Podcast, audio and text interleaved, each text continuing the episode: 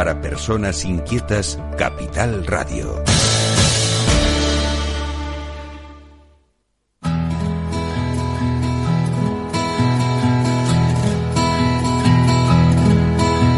Comienza la caja de Pandora. Al verte sonreír. Al verte sonreír. Un programa especialmente dedicado al mundo de la discapacidad. El niño que ayer fui. El niño que ayer fui. En Capital Radio La 10, cada semana hablamos de aquellas personas que por una causa u otra han llegado a ser dependientes. Lo presenta y dirige Paula Romero. Caen Caen mil lágrimas al mar. mil lágrimas al mar. Hola queridos oyentes, aquí estamos. Hoy, hoy tenemos un invitado especial. Yo llevaba mucho tiempo tratando de, de- de localizarle y que, bueno, tenerlo en el estudio porque no es lo mismo por teléfono. La- a mí siempre me pasa igual que yo, mm, las entrevistas me gustan presenciales, no me gustan por teléfonos porque no sé, yo creo que pierde algo. Evidentemente no me queda más remedio que cuando son eh, fuera de aquí, de, de nuestras islas, pues las hago por teléfono, pero ahora he tenido la suerte de, de tener a mi invitado aquí. Y hoy vamos a hablar, vamos a recordar lo que es la esclerosis múltiple y cómo la padecen los afectados. Y para eso tengo aquí al doctor Miguel Ángel Hernández Pérez, que es coordinador de la unidad de, esclerosis múltiples del Hospital de, Universitario Nuestra Señora de la Candelaria. Él es miembro numerario de la Real Academia de Medicina de Santa Cruz de Tenerife y es el primer neurólogo que representa esta especialidad dentro de la institución canaria. Es licenciado por la Universidad de La Laguna desde el año 1983. Hizo la especialidad de neurología en el Hospital de la Paz en el año, bueno, me imagino que terminaría en el 1990, ahora nos lo dirá él. Y vuelve a Canarias y ya entra al hospital mm, de referencia mm, en esclerosis. Yo creo que ha venido para aliviar y darles calidad de vida a todas las personas que padecen esta enfermedad. Estoy encantadísima de que esté aquí, don Miguel Ángel. sí, sí. Pues nada, eh, muchas gracias por la invitación. Comparto la primera parte de la introducción. Creo que cuando las cosas se hacen en directo, co- conociendo a las personas, Sí. la comunicación Es es, más grata. es- es diferente, ¿no? Y por mi parte, pues encantado de, de esta invitación y para hablar de algo, de un poco de lo que podamos eh, comunicar algo de las experiencias que, que puede haber tenido uno. Sí. Eh, en cuanto a lo- la definición de la esclerosis múltiple, eh, para que nos podamos entender lo- los oyentes, se trata de una enfermedad del sistema nervioso que afecta a una parte de él, que es la mielina, que es el recubrimiento que, que hacen de los axones. Hablándolo metafóricamente, a mí me gusta explicarle a los pacientes, hablarse a través de metáfora, de una manera de que lo puedan entender. Sí. Se trataría como de- del cable, tenemos un cable, el cable de la luz, que lleva esa envoltura de plástico externa y luego por dentro está la conducción, que es la, la de cobre habitualmente. Pues lo que en esta enfermedad se afecta es esa cobertura que está exterior. Eso es lo que llamamos mielina. ¿Y qué sucede cuando perdemos la mielina? Cuando en la metáfora del cable lo perdemos.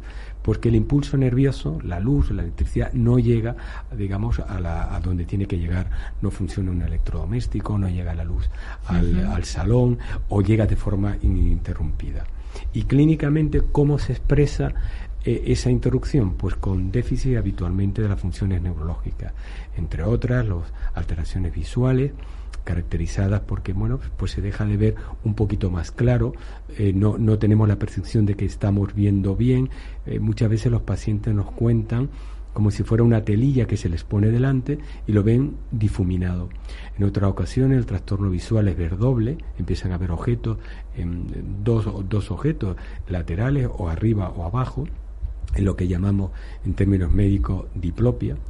Otro trastorno frecuente son los trastornos sensitivos, que los expresamos por hormigueo, acorchamiento, como cuando se te duerme la mano por llevar mucho tiempo en una posición. Esos son síntomas que aparecen también en la esclerosis múltiple, eh, en una extremidad o en todo, en un hemicuerpo o en la cara que pueden aparecer. Otro trastorno frecuente son los trastornos motores, la dificultad para caminar, la sensación de tener la pierna pesada, de que nos cuesta, eh, digamos, subir escaleras de una forma lentamente. eh, de una forma subaguda que llamamos. Otros trastornos son las alteraciones mm, de la estabilidad, sensaciones de, vértigo, de inestabilidad que puedan presentarse y, entre otras también las alteraciones esfinterianas. En conjunto serían déficits neurológicos generalmente eh, que duran más de 24 horas y de presentación lentamente y que pueden, una de las características es que toda esa sintomatología, tanto visual, sensitiva, motora, puede presentarse toda en el mismo momento, o lo más habitual, cada una de ellas en diferentes momentos a lo largo de la historia de la enfermedad.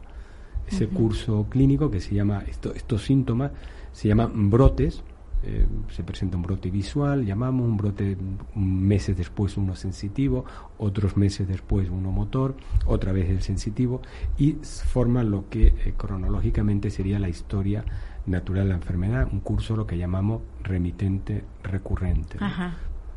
De todas formas, eh, esta enfermedad no, no, o sea, no hace muchos años que está diagnosticada, porque antes había personas que la sufrían y no, no era muy claro lo que tenían, ¿no? Yo he conocido gente muy mayor que me han dicho, es que a mí me tomaban por loca cuando yo decía que tenía dormigueo en las manos.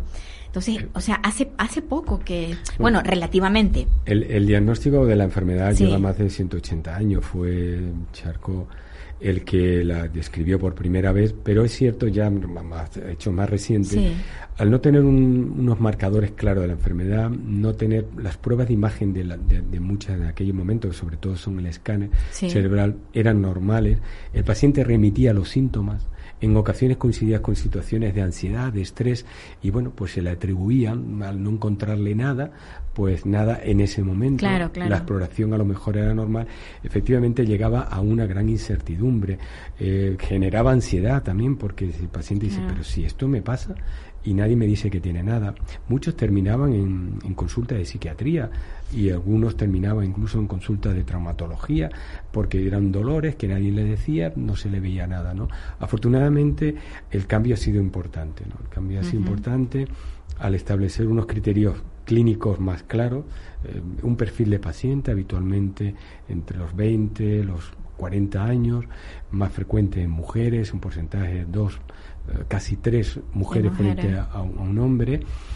El, comienzo de, de, forma subaguda, eh, generalmente pues ya con esos, con, con, esos estigmas epidemiológicos ya hay una serie de pruebas especialmente una, una, prueba que, ha, que ha, ha, permitido un diagnóstico precoz prácticamente casi desde el primer brote porque antes tenían que dar todos estos síntomas que he comentado anteriormente pues se presentaban a lo largo de meses o años y se diagnosticaba cinco o seis años después cuando ya mm, de alguna manera le, daban, le, daban, título a la enfermedad por así decirlo ¿no? justamente y además que y, sin, y sin nombre inespecífico eh, criptogénico no, no, no, no se sabía lo que era Hoy en día, como comentaba, la, la, introducción de la resonancia magnética ha permitido el poder establecer una serie de signos que son lesiones que aparecen. Esa es la prueba, la prueba, digamos, más exacta. La, de... Es la prueba que nos permite hoy en día, eh, con más aproximado, llegar al diagnóstico. Eh, porque he basado en dos cosas. La esclerosis múltiple son esas, esas, esas lesiones de Que se ven claramente. En, en diferentes, en diferentes espacios que llamamos diseminación espacial, cerebral, tronco cerebral, médula. Y luego otra característica en el tiempo, que eh, es lo que se llama diseminación espacial y temporal. Cuando el paciente vemos, le repetimos una segunda resonancia y aparecen lesiones nuevas, aunque no haya tenido clínica, ya es suficiente como para establecer desde, vamos a llamar, desde el minuto uno, el diagnóstico de la enfermedad.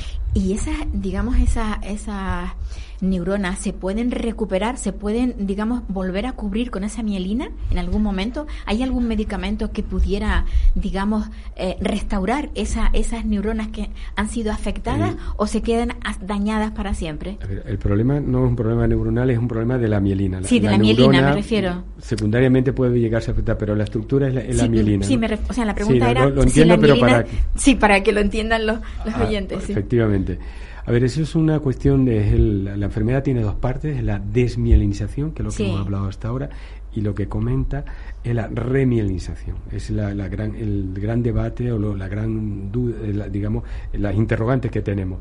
Hay pacientes que tienen la enfermedad, pero su capacidad de remielinización es muy potente y llegan a remielinizar. De hecho, se dice, hay, hay estudios que puede haber el 1 por mil de esa población que hemos hablado de entre 20 y 40 años si hiciéramos una resonancia y sobre todo en áreas de alta prevalencia, tendrían una esclerosis múltiple, pero no la padecen porque se produce la diminización, pero al mismo tiempo hay mecanismo de remielinización.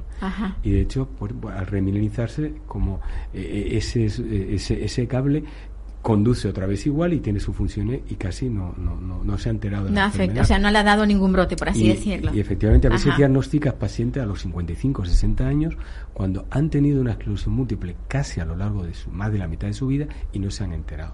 Con muy pocos síntomas que no, no lo tienen. Pero cuando uno mira la resonancia, escarba un poquito la, la, algunos datos de la, de la exploración neurológica, pues yo he llegado a decirle eso, mira, usted ha tenido una esclerosis múltiple en más de 30 años de su vida y casi pues tenéis enterado. Y algunos se estabilizan, luego ya se, se, llega a estabilizar la enfermedad. En cuanto al apartado de tratamiento, eh, sí que se están desarrollando varias líneas de investigación. Eh, bueno, estamos en fase 1, fase 2 de, de desarrollo de varios fármacos este momento, en mi conocimiento hasta tres, en que puedan darnos la posibilidad de regenerar esa mielina y lo, no solamente se trata de regenerarlo, sino que la función que ha perdido se recupere. Ajá, claro, porque el, el hecho de que llegada a determinada edad las personas puedan, digamos, parar la enfermedad, eso ocurre, ¿no? Sí, eh, la, enfermedad es una enfermedad inmunológica, es una respuesta anómala del sistema inmune, contra la mielina y ese sistema inmune a lo con los años se va, digamos, se va haciendo menos activo. Es lo que se llama actualmente un concepto de senescencia inmunológica, o sea, envejecimiento del sistema inmunológico de forma fisiológica pues entonces la respuesta es bastante menor. Y de hecho es muy raro el diagnóstico por encima de los 60, 65 años. Y es raro encontrar actividad clínica con, de forma manifiesta a esas edades, porque y, luego cuando ya analiza el sistema inmunológico, efectivamente los marcadores de respuesta inmunológica son bastante menores. también no, no eh, de alguna manera la, el, envejecimiento hace que la enfermedad se la respuesta inmunológica se debilite ¿no?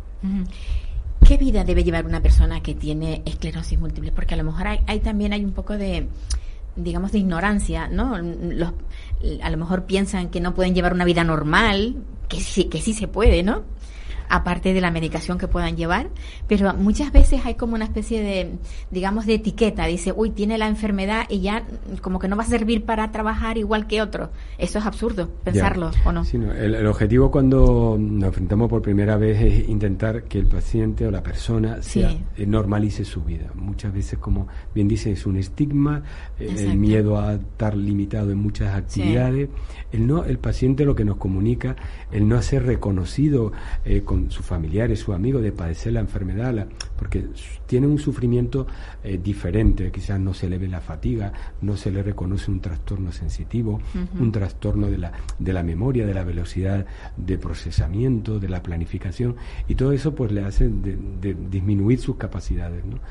Eh, la idea es que con el diagnóstico precoz, Em, pues todo esto, intentar evitar, digamos, todas esas secuelas que van dañando poco a poco funciones neurológicas.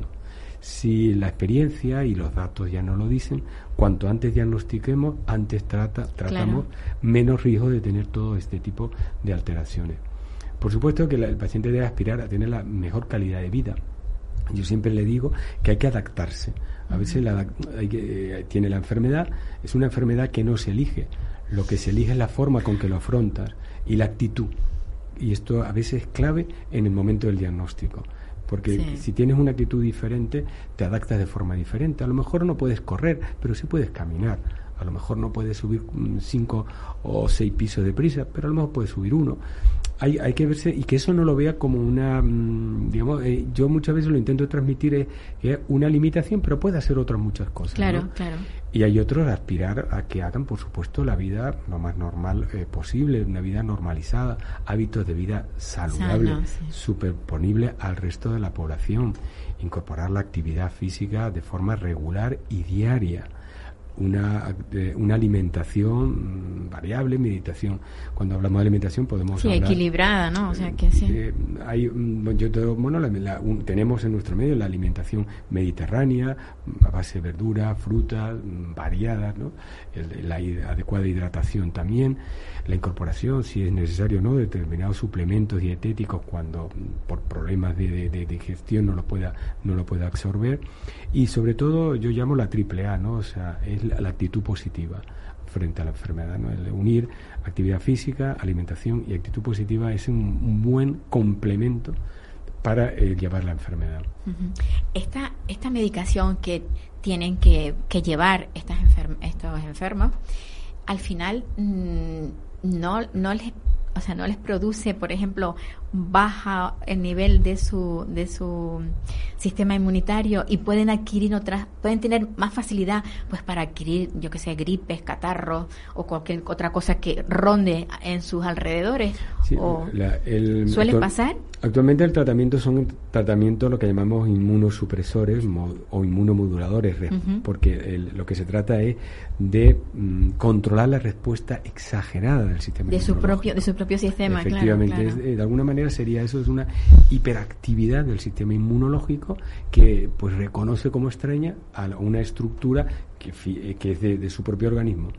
Entonces, claro, evidentemente, eso a veces comporta que eh, eh, básicamente hablamos en términos de lo, lo que se llama los glóbulos blancos, los linfocitos, Sí. tanto los B como los T, pues son regulados, son tan disminuidos y algunos pues se hacen, llegan a suprimirse y puede comportar siempre un riesgo mayor de infecciones. Lo que habitualmente, para evitar eso, hay, hay algunos medicamentos que tienen la inmunidad innata, pues la- eh, intentar que el- su inmunidad mm, frente a las infecciones más comunes las tenga controladas. Y para eso lo que hacemos es vacunarlos. Habitualmente se ven pacientes que ya en los últimos años intentamos vacunar a casi todos los pacientes o ver su calendario vacunar eh, lo- y luego cuando proceda lo, lo de, la, el- de la vacuna de la gripe, que también la recomendamos, con lo cual el control a las infecciones más frecuentes. Es pre- prevenir. eh, justamente Sí. el- su propio sistema inmunológico los tiene controlada, porque esa parte de la mayoría de los tratamientos que disponemos en la actualidad se controla. O sea, cuando ha adquirido la inmunidad contra el sarampión, la rubeola, el tétanos, etcétera, la tienes, esa no se suprime, Sí, claro. porque esa ya la tienes. Si te enfrentas, probablemente puedas reaccionar Sí, todas esas enfermedades que se adquieren de, de pequeño, con, edad, con y edades luego de... el sentido común de cuando te enfrentas a pues lava- el lavado regular de las manos, no llevarte a la digamos las manos constantemente pues a la boca, a los ojos, esto lo deberíamos hacer todo, ¿no? Sí. La campaña porque tenemos ahí una manera de preventiva y también para las personas sanas que esto debería sí, que sí, decirlo. También está eh, la alimentación, no tomar las cosas crudas, eh, porque a lo mejor puede incorporar gérmenes Claro. que en determinado momento no tengamos el sistema inmunológico con una respuesta tan inmediata. Lo tenemos, pero lo podemos hacer más diferido o tardamos más. Y en general, bueno, pues en situaciones, evitar aquellas situaciones donde no las condiciones higiénico o sépticas no sean las más Las más adecuadas, claro. pues evitar ese tipo de situaciones. Pero en general, eh, podríamos afirmar con los tratamientos disponibles a- actualmente pueden llevar una vida prácticamente normal, no, no tienen que ir aislados, ponerse No, en una supuesto, burbuja, sí, sí. eh, no, porque el resto de cosas eh, funcionan, afortunadamente, y no son trasplantes que le llegas a quitar totalmente su defensa. La mayoría de los fármacos se hace de una manera eh, más leve y muy selectiva. No, no- Hoy por hoy, eh, que yo sepa, porque estaba indagando, en Tenerife solamente existe la unidad de la Candelaria de esclerosis múltiple. eh, Porque en el hospital, en el UC, en el Hospital Universitario de Canarias, también se atiende, pero no es, no es exactamente el mismo sistema que, que lleva la Candelaria, porque ustedes tienen una unidad y cuando el paciente viene no pasa por, por, eh, por urgencia, sino directamente acude a la unidad. Eso quizás quizás es bueno para el paciente, ¿no? Encontrarse con ese tipo de... Bueno, son, diferentes sistemas de gestión. Intentamos, bueno, la, la, atención al paciente se intenta ser canalizada eh, siempre y cuando haya los recursos, mm, siempre ah, vemos que, que, que, podamos estar de lo ideal o óptimo, estar de lunes a viernes. No siempre es posible por la sobrecarga que, que, hay, no, tenemos los recursos neurológicos para, y es algo que aspiramos a tenerlo por el tipo de patología además que, se puede presentar imprevisible. Evitamos la medida de lo posible que a la urgencia la justa, pero a veces nos vemos que no, no, tenemos y tienen que ir a urgencia donde se pues, serán atendidos, evidentemente, con todo lo que ello supone, para la urgencia para y sobre todo para el paciente hasta que al final es visto eh, por el neurólogo que a lo mejor no es el, el que tiene que derivarlo luego a la unidad al día siguiente ¿no?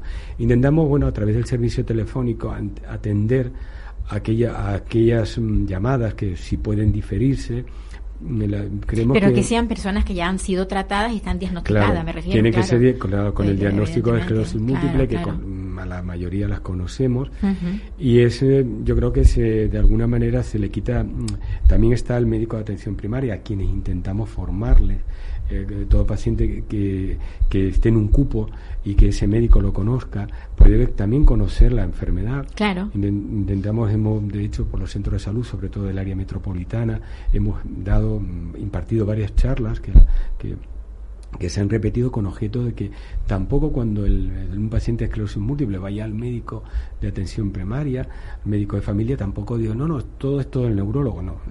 Él, debe conocer a ese paciente y se le informa, intentamos tener una línea abierta con ellos para que incluso que le queda más cerca y no el trauma de ir al hospital, decir que me veo o no me ven, pueda resolver también, mm, digamos, algunos de los problemas que puedan tener. Yo creo que esto es cuestión de también ir trabajándolo poco a poco y de, y de alguna manera el sistema sanitario le cubra en la parte de especializada, pero no olvidemos la parte de, también de, primaria y, el paciente tenga su médico de, atención primaria que conozca la enfermedad y a lo que puede resolverla. Bueno, eh, ha salido un artículo en el que habían gente que se quejaba porque hubo hubieron traslados, digamos, de de consultas, ¿no? De consultas me refiero, tenían la hora mm, para determinado, determinada semana o determinado mes y se la, se la tuvieron que pasar porque el jefe de la unidad, por supuesto, tiene que coger vacaciones. Es que es lógico y normal, porque es que si no también se nos enferma, ¿no? Ya, ya. Entonces, mm, ¿quién suple al, al, al jefe de, de la unidad, al coordinador? No, no hay, en este momento no, no, no se suple, simplemente, y no, no, solamente el coordinador, sino los demás compañeros que también trabajan, es algo que hemos planteado a la dirección del servicio, de que eh, durante los periodos de vacaciones también eh, los pacientes deben ser atendidos, también se enferman, no, no, no le decimos que de julio a septiembre no vengan al hospital. usted un, respiro, ¿no? Eh, sí, eh, pare usted la enfermedad, ponga un paréntesis y pues venga en octubre a ver lo que hacemos. Claro, eh, son, son pacientes que están programados, que tienen sus analíticas, que tienen su resonancia, que están programados y bueno, pues esto es un problema de gestión que cuando se toman el, personal, las vacaciones, que, que, tienen derecho como todo profesional, pero pensar que esto no es una actividad, no sé, como la docencia, que bueno, no están niños, se pueden estar tranquilamente. Hay que programarla y hay semanas en que no ha habido ni no ha habido ninguna persona prácticamente que la pueda atender. Y creo que esto es mm, debemos no el hecho de que se haya hecho no es en mi opinión no debe consolidarse sino que hay que tomar las medidas o distribuir los, los diferentes mm, eh, eh, neurólogos especialistas que atienden la unidad a lo largo de los meses y no y dejar huecos para todos los posibles imprevistos que si eso se produce. El equipo está compuesto por eh, usted, que es el, el, coordinador principal, y luego... Eh... Luego hay eh, dos más que pasan un día a la semana. Eh, y bueno, un, de forma alterna aproximadamente pues supone el 30% de, lo, de los pacientes. Nos falta por cubrir algunos días, los lunes no, no, no siempre se cubre, los martes y jueves está cubierto, y los miércoles a veces entre esclerosis múltiple y neurooftalmología. ¿no?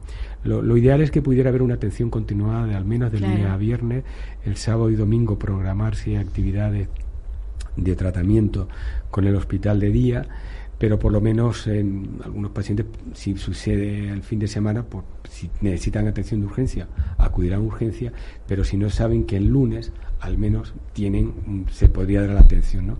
Que es algo que intentamos aspirar a poder tener cobertura asistencial al menos los días no, eh, laborales, vamos, que donde está todo funcionando el equipo. ¿no? Mm, ¿Qué cantidad de, de, enfermos tienen ustedes ahora mismo al cuidado de, vamos, protegidos con esa medicación que están ustedes siempre pendientes de ellos? Son, bueno, eh, actualmente la base de datos está formada por unos 820 pacientes de, de de esclerosis múltiple, mm, un alto porcentaje, más del 80% en tratamiento, en diferentes tratamientos, con diferentes fármacos, algunos de uso hospitalario, otros extrahospitalario.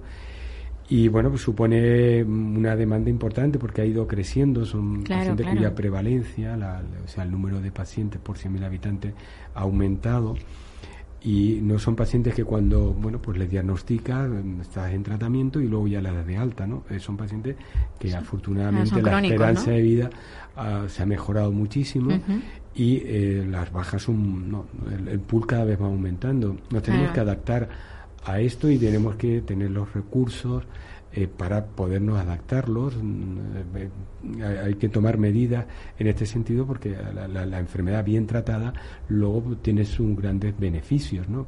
Son pacientes que siguen manteniéndose activos, que pueden llevar una vida laboral y familiar y personal lo más normal posible, porque eso es lo que aspiramos. ¿no? Claro. De todas formas, ustedes atienden a toda gente de la isla. O sea, cuando hay una persona enferma de, de la isla baja, se viene para acá. ¿O hay neurólogos allí? Eh, la, unidad de, esclerosis múltiple de la Candelaria atiende al área de, de, Santa Cruz. De la capital, Y el área sur. Y también cubrimos el hierro y algunos pacientes de la Gomera que por diferentes razones, a lo mejor el neurólogo que, que, es de referencia también para la Candelaria, y luego ese es el realmente lo, lo, digamos el capítulo esencial. Luego sí tenemos muchas segundas opiniones eh, de otras áreas que generalmente bueno pues son gente porque vienen a ratificar el diagnóstico o a saber si el tratamiento les parece correcto. Nosotros tenemos un apartado dedicado a esto y luego también vienen de, de otras islas de, como segunda opinión, ¿no? Eh, como, como unidad de bueno quizás tal como tal de referencia probablemente es la primera en Canarias y eh, bueno pues encantado de recibir y poder contactar con el paciente. Y, habitualmente no solamente al paciente intentamos cuando nos lo solicitan hablar con los compañeros de otras islas que llevan al paciente intercambiar información y quedamos abiertos siempre a que si hay alguna segunda opinión que podamos resolverle y, podamos ayudarle, pues encantados de poder hacerlo. Y en el tema de la investigación, ¿se están gastando dinero en, este en este tipo de esta enfermedad o no? O, ya se ha visto que con los medicamentos se puede vivir tranquilamente? ¿No hay, no hay algo pensado en decir vamos a erradicarlo, vamos a terminar con esta enfermedad? Eh, la, investigación de esclerosis múltiple yo creo que es uno de los campos dentro de la neurología que más ha avanzado. Que más avanzado. Y afortunadamente, y teníamos de prácticamente pasar una enfermedad que no había nada que hacer hace tan solo 20 años, o 25 años tal vez, con, los primeros interferones, a una enfermedad que dispone actualmente de un arsenal terapéutico importante pero no solamente el tratamiento, también es saber por qué se produce la enfermedad, la etiología, tener marcadores claros de la enfermedad y esto es un, también se está avanzando de forma eh, significativa. Y el otro plano de la enfermedad, no solamente el inmunológico, sino el remielinizante, ¿no? que es el campo apasionante que tenemos de poder no solamente evitar los brotes, sino aquellos que se han producido, regenerar eh, digamos, las estructuras afectadas, en este caso la mielina, y poder eh, recuperar una función. ¿no? De hecho, ya hay en investigación en, animales donde ya hay datos de que podamos hacer remielinización y esperamos en un corto plazo. A veces los pacientes se desesperan porque oyen estas noticias y dicen, pero a mí que me lo pongan ya, pero no, la investigación lleva sus tiempos, hay que, sobre todo, eh, la investigación es ante todo seguridad, y tolerancia y luego viene la eficacia, porque podemos tener fármacos o, acciones, digamos, terapéuticas muy eficaces, pero el riesgo es la, la, seguridad y que claro, al final eso se convierte en un tóxico porque yo sí soy capaz de curar, pero por el otro lado eh, tienes unos efectos adversos, desarrollo de tumores, otra serie de cosas, no, ¿no? O sea que el plano de la investigación yo por supuesto creo que no, no se parará y siempre tendremos que dar y optimizar al máximo. La investigación es lo que hace, ha hecho mover a toda la medicina y no nos podemos contentar con lo que tenemos hay muchas eh, no tenemos no tenemos respuesta a algunos síntomas no tenemos respuesta a alguna forma de evolución algunas variantes de la, de la, de la, de la enfermedad y creo que es algo que siempre hay que estar al hilo de la investigación y de hecho de la unidad es una de las cosas que siempre nos hemos mm, promovido, el poder desarrollar ensayos clínicos, el poder estar a la vanguardia y ofrecer a los pacientes de nuestro entorno los últimos tratamientos. Y de hecho bueno, yo creo que podemos estar orgullosos de lo que hemos hecho en nuestros 25 años en la unidad en donde muchos de los fármacos actualmente que se disponen hemos podido vivirlos desde incluso antes que se aprobaran. Y esto siempre es gratificante ¿no? y, y poder contar con pacientes que quieran colaborar y el poder poderle ofrecer esas posibilidades. Y es cierto que es la segunda enfermedad que produce más, eh, o sea, más personas con discapacidad, aparte de los, de los accidentes. eso, es lo que mm, rueda por ahí. No sé si realmente es cierto, ¿no? Eh, si, las estadísticas son tan reales o... Eh, hoy en día, sí, afortunadamente los traumatismos craneoencefálicos y sobre todo medulares, el mejor manejo desde la urgencia ha evitado mucha discapacidad. Mm. Eh, es todo conocido, los accidentes han, han supuesto en los últimos años un importante grado de discapacidad, la reducción de los mismos y especialmente el manejo en, la, en los momentos agudos, ¿no? los traslados, ahí se producía un agravamiento, sobre todo las lesiones medulares. La, sí, que ahora les obligan, no los toques o pónganle un collar. A veces es mejor la inmovilización y ser prudente y luego el traslado, porque ahí, por el afán de hacerlo, se pues, cometía mucha imprudencia. Eso y luego, pues afortunadamente la disminución y la concentración de los accidentes de tráfico pues ha disminuido. Hoy ya en algunos países, incluso en el nuestro, eh, ya en los accidentes de tráfico en edades jóvenes, ya hablamos entre los 20, 40 años, era la primera causa de discapacidad neurológica.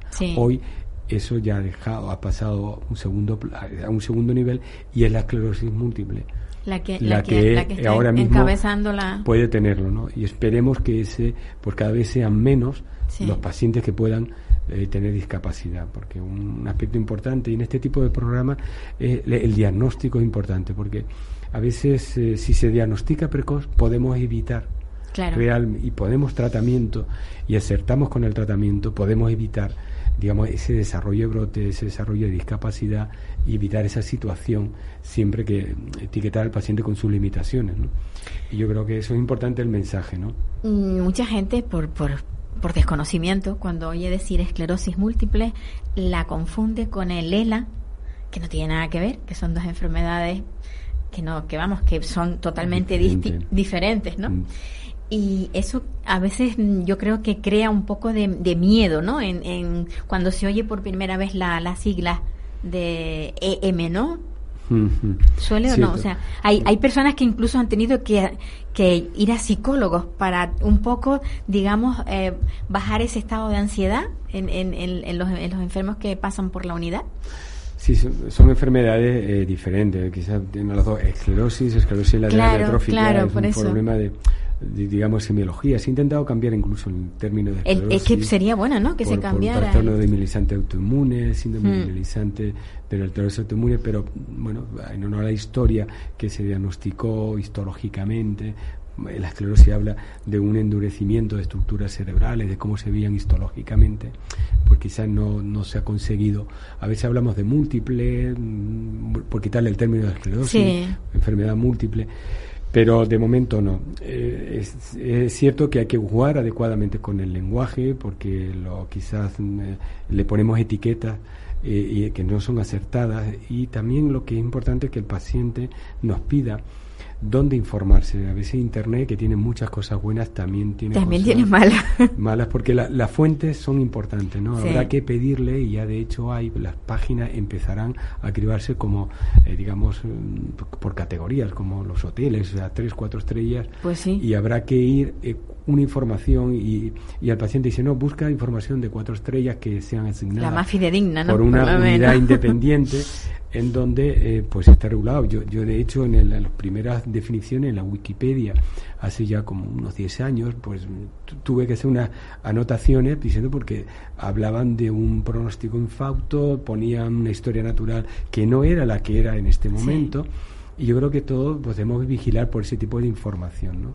Sí. Hoy la, muchos pacientes, muchas personas acuden a la primera fuente de información, ¿no? al famoso doctor Google, pero el doctor Google también existen varias categorías, ¿no? y es probablemente que en un futuro, y espero que próximo, ya en, en la información médica ya se empiece a regular en Estados Unidos, en donde habrán fuente de información, quién está detrás de esa fuente de información Claro, claro. quién la ha dado quién- y cuál es la que realmente es fiable, sí, ¿no? sí. Porque, bueno, pones esclerosis múltiple y te pueden venir 10.000 páginas, eh, pero habrá una que ya tú vas, eh, quiero esta que además esté asesorada detrás del que Sí, de que, la hayan, que información, hayan ¿no? determinados doctores. porque no vale eh, Claro, claro. informaciones muy muy particulares Sí. experiencia de la enfermedad que por diferentes razones no han sido las mejores y yo creo que el médico aparte de yo debemos empezar a hacerlo aparte de, de- de toda la información del informe que le das también le debes adjuntar un informe de qué páginas debe consultar qué blog debes consultar porque para que pueda estar contento oye Sí. tenemos que dar un cambio y es, y es vital y fundamental la información que damos y la continuidad de la información. ¿no? Sin duda. De hecho, nosotros en nuestro propósito en la unidad es intentar formar lo que llamamos talleres o escuelas de esclerosis múltiple. Intentar que periódicamente los pacientes y familiares, porque esta enfermedad hay que decir que no la, no la sufre solo el paciente o la padece, sino la también vive su entorno. entorno, sí. Y también tenemos que llegar a ellos, Mm. porque le facilitaremos sufrimiento, ta- evitar sufrimiento inútil Sí. y el, y el paciente probablemente se va a encontrar en mucho mejor. Y la enfermedad, en mi opinión, se llevará de forma diferente. Porque cuando tienes un entorno que no solamente te protege en el sentido de que entiendes, sino tú compartes con ellos esa Claro. información, probablemente puedan entenderlo mejor. Y, y, dan- y darle la justa medida. A la, Sí, a la enfermedad, porque claro que también cuando la gente se desorbita y dice, es que es tremendo, yo no sé qué me ha pasado. Yo es que he oído mucho eso y digo, bueno, vamos a ver, sentémonos Sí, no, y hablemos. Yo creo que a veces la, la información de- eh, debe, el lenguaje debe utilizarse de forma adecuada, ¿no? El Sí. lenguaje tiene mm, grandes valores, un- puede ser potencialmente terapéutico, pero también Sí. puede ser muy perjudicial, porque eh, he visto y he vivido desde una consulta en mi época de residente la manera con que se comunicaba la enfermedad en donde prácticamente le ponía la antesala ya de algo mm, que Sí, iba a ser sí, irreversible sí. a otra manera de comunicar las cosas. Porque a lo mejor la historia no la conocemos y puede ser que nunca llegue a necesitar ninguna andadora, ningún bastón, Sí, ninguna sí, sí, sí. silla de ruedas, pero ya lo has condicionado desde el minuto uno que tiene esa visión. Que va a ser ese su futuro. Y a lo mejor no lo Y es. no lo sabemos, Claro, no lo sabemos. claro, claro. No lo sabemos. Sin lugar a dudas. Pues nada, la verdad que ha sido muy grato el, este rato que hemos pasado hablando de, de esclerosis, que es una enfermedad, la enfermedad de las mil caras, ¿no? Que le dicen. No sé por qué. No, es por la forma Por en la que, forma que se- se- que se- se- cada paciente es individual. No existe una esclerosis múltiple, podemos ir igual a la otra. Sí, sí, sí. Cada uno lo vive, o sea, son múltiples síntomas en, en personalidades diferentes, en momentos diferentes. y, y cuando uno ve al paciente, y, y muchas veces con los residentes, digo, es que no es igual el que acabamos de ver que el que vamos a ver. Porque incluso hasta las imágenes son diferentes, Claro, como la cara de sí. cada persona. Debido a, hasta en eso es múltiple, ¿no? Bueno, yo mm, mm, sé que la, la unidad funciona muy bien, pero que tiene sus carencias, evidentemente. Y bueno, a ver si con este cambio de gobierno que hemos tenido, mm, igual se les ocurren otras cosas distintas, otra forma de aportar más dinero, por ejemplo, para que haya más, más profesionales, porque quizás a lo mejor el déficit está en eso, ¿no? En el número de profesionales que están dentro de la unidad. Sí, yo creo que eh, los procesos crónicos van a llevar mm, que tengamos que ver un cambio de Claro. eh, gestionar de forma diferente. ¿no? Claro. Probablemente habrá que mm, eh, transmitir, hacer que la, la atención de estos procesos, compartirla, como decía antes, con primaria.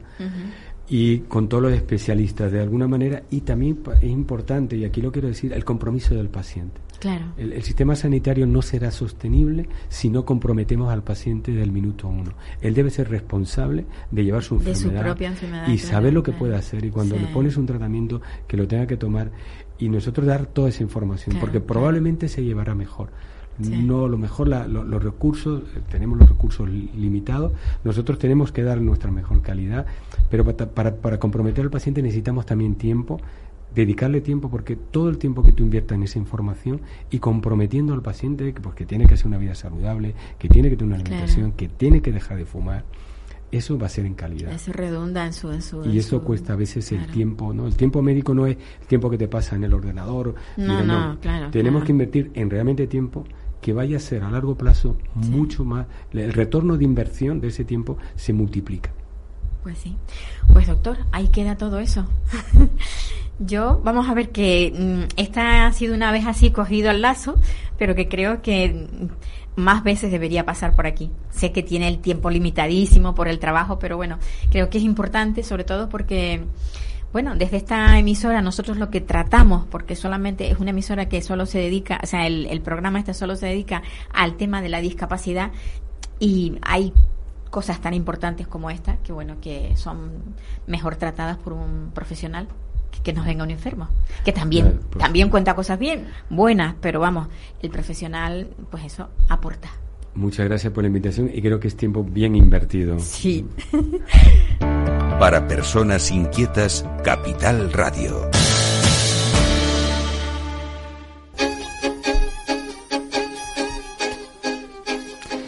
Bueno, pues ahora, después de haber hablado con el doctor Miguel Ángel Hernández, Vamos a hablar con, Rosa María Muñoz. No es la primera vez que le damos paso en nuestros micrófonos porque lo que tratamos cada vez que la, sacamos a antena es que la lucha que está llevando llegue a, a los políticos que son los que realmente administran y llevan los centros. Estamos hablando de una persona que vive en Sevilla, que tiene un chico con autismo un niño que, bueno, es un jovencito ya, un jovencito que está en un centro en el que no debería de estar porque no reúne las condiciones adecuadas para que él con el autismo que tiene, un autismo pues no verbal, un chico que se autolesiona y lo tienen en un, en un centro que bueno, que puede estar muy bien para otras características de otras personas, pero para las de él en particular no. Buenos días, Rosa María Muñoz. Hola, buenos días, Paula. A ver, yo mm, te voy a dedicar el resto del programa porque creo que es importante que nos cuentes cómo sigue esa lucha. A ver si logramos que tanto da el cántaro a la fuente hasta que se rompa, ¿no? O hasta que se rompe, se dice. A ver si es verdad que lo logramos. La cosa está dura, pero no vamos a dejar de luchar, por supuesto, no vamos a dejar de pelear porque estamos convencidos eh, sabemos que son los derechos de nuestro hijo y, es lo que él necesita. Entonces, pues de ninguna de las maneras vamos a dar la batalla por perdida, a pesar de que eh, la administración se está mostrando muy dura y, bueno, a pesar de que tienen todos los informes, eh, no pueden ser más favorables, tanto los mismos técnicos de, de, la Junta de Andalucía lo, lo han hecho. Porque, a ver, vamos, vamos a, o sea, tú tienes unos informes eh, elaborados por técnicos de la Junta de Andalucía. Ellos son poseedores de esos informes y no y no son capaces de reconocer la, la realidad que hay ahora mismo. Pues porque mm, creo que te lo comenté en alguna ocasión, el tema está en manos de los políticos. El problema está en que los políticos están decidiendo sobre qué es lo mejor para mi hijo. Los técnicos ya han decidido que lo mejor para mi hijo es un centro específico de autismo. Pero, mm, pues aquí hay muchos intereses, aquí hay, como ya te comenté hace tiempo y lo hemos hablado, tú sabes, una asociación de por medio que se ha atribuido las plazas y la administración le ha, eh, digamos, accedido a, su, a sus deseos, ¿no? A los deseos de hacer lo que, lo que ellos le han dicho que tiene que hacer, aunque eso conlleve eh, saltarse la ley de la manera en que la han hecho y dejando sin tramitar traslados que, que según la, la ley de dependencia, pues los traslados eh, tienen preferencia hmm. sobre las nuevas adjudicaciones. Sin embargo, eh, no se ha tenido en cuenta eso y mi hijo pues sigue donde no tenía que haber estado nunca, entró porque no había precisamente absolutamente nada y, y bueno, no nos quedó más remedio que aceptar esa, esa residencia, pero pero bueno, la verdad es que Rafael no Vamos a ver, eh, Rafael es un niño, un niño que tiene más cuerpo que tú. Sí, tiene un 81. Con el, con el cual tú no puedes bregar porque no, no, no tienes fuerza para, para tratarlo para cualquier en cualquier momento que él se ponga un poquillo agresivo, al final a ti es capaz de darte un golpe, tirarte al suelo. Entonces, ustedes llegan a una situación en la, en la que se ven abocados a que entre en un centro. Sí. ¿Me equivoco lo que digo? No, no, no, en absoluto fue así. De hecho, el traslado se hizo de, de la unidad de psiquiatría, donde él llevaba mes y medio ingresado. Eh, a Rafa los tratamientos farmacológicos eh, no le funcionan a pesar de que toma mucho. Ayer precisamente estuvimos en el psiquiatra, eh, nos hizo un nuevo informe sobre la situación que Rafa está actualmente, que sigue lo mismo, y habla pues de la escasa respuesta que tiene a lo que ellos llaman, tú sabes, contención farmacológica, ¿no? Sí. Eh, de hecho, bueno, aquí lo tengo ahora mismo el informe delante y dice eh, que, bueno, en líneas generales presenta exacerbación de conducta disruptiva con auto y heteroagresiones frecuentes en el centro residencial que precisan contención mecánica y responden escasamente a la contención farmacológica. Como consecuencia de la inquietud y la autoagresividad, ha presentado lesiones físicas con escaras a nivel de cuero cabelludo y en la cara. Eh, eso es una parte del informe, ¿no? Pues todo va en relación a lo mismo, ¿no? Rafa, no, vamos a ver si yo en el, hospital se hubiese conseguido estabilizar, eh, no hubiésemos tenido que llegar a Que ingresarlo, claro. Entonces, el problema es que, bueno, llega un momento que los psiquiatras te dicen, mira, no podemos hacer nada más, médicamente hemos llegado al final y aquí no hay más nada. Y claro, él no estaba en condiciones de volver a casa. Claro.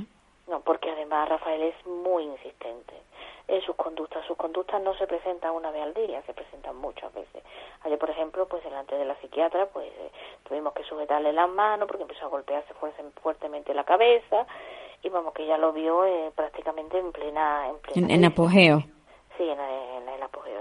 lo hace delante de cualquiera, difícilmente se frena porque hay una persona porque hay una persona delante que no conozca o algo así. Entonces, pues, mm, no quedó más remedio, vamos a ver. Y nosotros nos resistimos e intentamos por todos los medios que fuera un centro específico.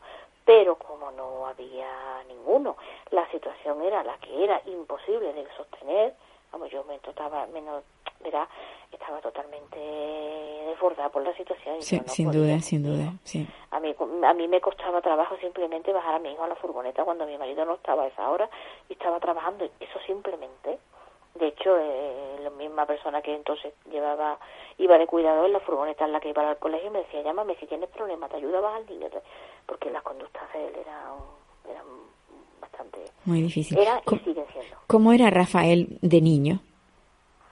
Pues el primer año y medio a mí me pasó, me pasó totalmente desapercibido el tema, yo no no me di cuenta de nada, la verdad. Eh, sí, a los ocho meses empieza a no dormir, a despertarse mucho durante la noche, lo atribuyen a los dientes, pero luego era un niño sonriente, eh, que mostraba interés por las personas, echaba los brazos, señalaba. Eh, yo tengo otro hijo mayor que se llevan ocho años y mi hijo mayor pues siempre ha sido un chico muy serio, ¿no? Entonces como Rafael mostraba, pues mm, diferente, muy diferente a su hermano pues todo el mundo me decía esta frase que se suele decir, le va a dar 40 huertas. Sí. No va a ser nadie, le va a dar 40 huertas, porque se mostraba eso. Y fue así hasta el año y medio aproximadamente en que inician una regresión, empieza, las habilidades empiezan a perderse, lo poco que hablaba lo pierde, empieza, por ejemplo, cuando llegaba el hermano con los amigos de la calle, mostraba mucho interés, lo seguía, quería estar con ellos. Y unos meses después, pues a partir de eso, de los 20 meses ya él le daba igual que entrara el hermano, que entrara los amigos, que entrara el padre, le daba ya lo mismo, parecía no no distinguir personas, ¿no? Como si todo el mundo le, le diera igual, ¿no? Luego en la calle era correr, correr, correr, correr hacia donde fuera, sin parar, sin sentido y no, no podías perderlo de vista ni un segundo porque no se quedaba quieto nunca, ¿no? Muchos trastornos de sueño, no dormía, de hecho no empieza a dormir bien o medianamente bien hasta los ocho años. Bueno, ya a los dos años y nueve meses fue, fue diagnosticado autismo y, y empieza a hacerse un tratamiento con él, empiezan las terapias, y pero la verdad es que siempre hubo escasa respuesta también a ese tipo de tratamientos, pero bueno, lo que sí es verdad que a partir de los 11 años yo creo que ya empieza a haber esta revolución hormonal, me da la impresión, no sé a qué atribuirlo, es cuando empiezan las autolesiones, cuando empiezan las rabietas ya fortísimas, porque antes podía tener una rabieta a lo mejor una vez en semana, pero a partir de los 11 años las rabietas se vuelven, o sea, tengo una, la rabieta me dura hora y media, descanso una hora y me vuelvo a dar otra y todo eso lo llevo Y todas esas rabietas siempre con autolesión. O sea, ¿alguna vez fue, fue agresivo contra los demás? Ha tenido momentos, ha tenido momentos. Lo que pasa que en él predomina bastante la, autoagresión. Pero bueno, sí que es verdad, y precisamente ahora la, desde que está en la residencia me hablan de que ha pegado a varias veces a los cuidadores. No era lo más habitual en él. Creo que también, pues a veces aprenden cosas. De también, claro. Ten en cuenta que allí lo que hay son personas con trastornos de conducta. Entonces, pero vamos, en él sigue predominando principalmente la, la, autoagresión. De hecho, ayer, por ejemplo, en la consulta del psiquiatra, pues él se golpeó muchas veces la cabeza, pero en ningún momento intentó ni pegarme a nosotros, ni mucho menos a la psiquiatra. A mí a veces sí que me desafía, así que se queda mirándome y yo digo, uh", y a lo mejor me ha pegado un empujón, o me ha dado un tirón de pelo, eso puede pasar. Pero principalmente el problema de Rafa es que que se golpea. es el que se golpea, sí, sí. Se, golpea, pero cuando digo se golpea no es me pego dos guantazos, no, es que se golpea. Pues. se machaca, vamos. Sí, sí, sí, sí, le deja que se vaya contra la pared mm, y no lo para, yo tengo clarísimo que, que el niño se mataría, vamos. Porque lo que a mí me sorprende, incluso me han comentado cuidadores, enfermeros, que lo realmente curioso es que no haya tenido hasta ahora, vamos a tocar madera, como se suele decir, una lesión grave en la cabeza por la cantidad de golpes que, que, recibe. Que se da, así que se da. Así que... La solución, desde luego, mm, no es que no es que vaya a curarlo, pero la solución sería tener profesionales que entendieran el lenguaje, digamos, por así decirlo, del autismo, que supieran cómo tratar a una persona con autismo. Y eso es lo que precisamente tiene este centro que tú tratas eh, de, digamos, de, de lograr que él entre en ese centro? Yo tengo una cosa muy clara, y ya a estas alturas, cuando tiene ya mi hijo 22 años y hemos hecho ya un recorrido, eh, sé que nadie tiene una varita mágica para hacer un milagro y, y, de hacer desaparecer esto, pero sé que mi hijo puede estar mejor. Que su calidad de vida puede mejorar. Exactamente, eso lo tengo muy claro sé que mi hijo puede mejorar y sé que puede estar cada vez mejor y, y no lo está pues porque no está en el centro que debe, está en el centro que no está recibiendo el tipo de tratamiento que, que realmente requiere. Y ya te digo, yo sé que nadie le va a hacer, le va a hacer un milagro, yo no pierdo la esperanza de que los años lo calmen, ¿no? El psiquiatra me dijo en una ocasión, igual a partir de los 24, 25, una vez que se estabilice eh, su, su tema hormonal y puede llegar a estar más tranquilo y a lo mejor los episodios sean más tardíos, ¿no? No que desaparezcan, pero como cuando era chico, por ejemplo, que los tenía, pero eran mucho más de, tarde en tarde, ¿no? Eso, yo esa esperanza, la verdad, no la pierdo, pero yo tengo muy claro que él necesita, necesita lo que necesita. Y no lo digo yo, lo dicen los técnicos de la Junta de Andalucía, lo dicen en la misma residencia. En la residencia desde el principio han dicho, vale, es que no es el sitio para él ni para los demás autistas que tienen allí, lo reconocen. Ah, porque además este, en este sitio hay, hay más personas con autismo.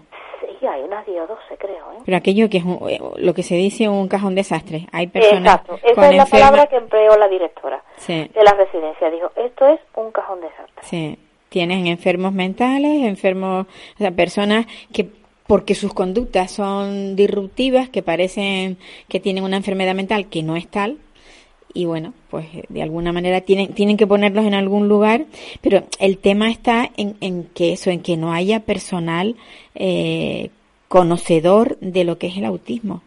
Claro, mira Paula, que hay un problema en Andalucía, por lo menos yo, de verdad de lo que yo conozco, no de mi comunidad autónoma, no sé cómo estará en las demás, ¿no?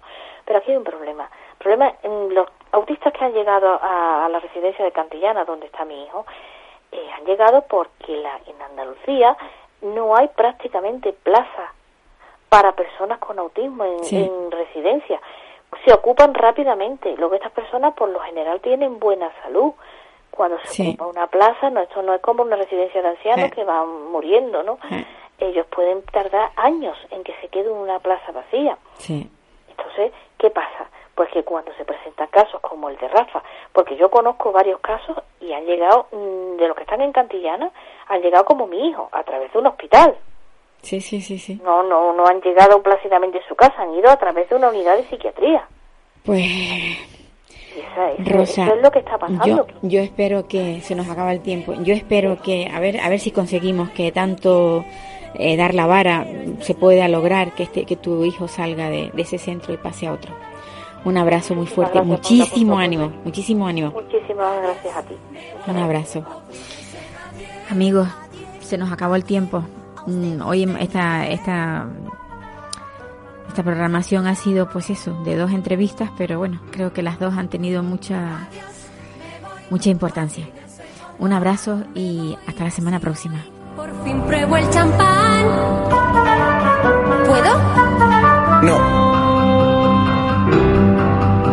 Me voy, goodbye, olvídense en adiós. Me voy con un suspiro y un adiós, adiós.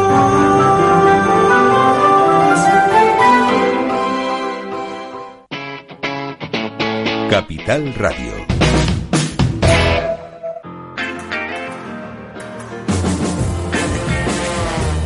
Capital Radio. Música y mercados.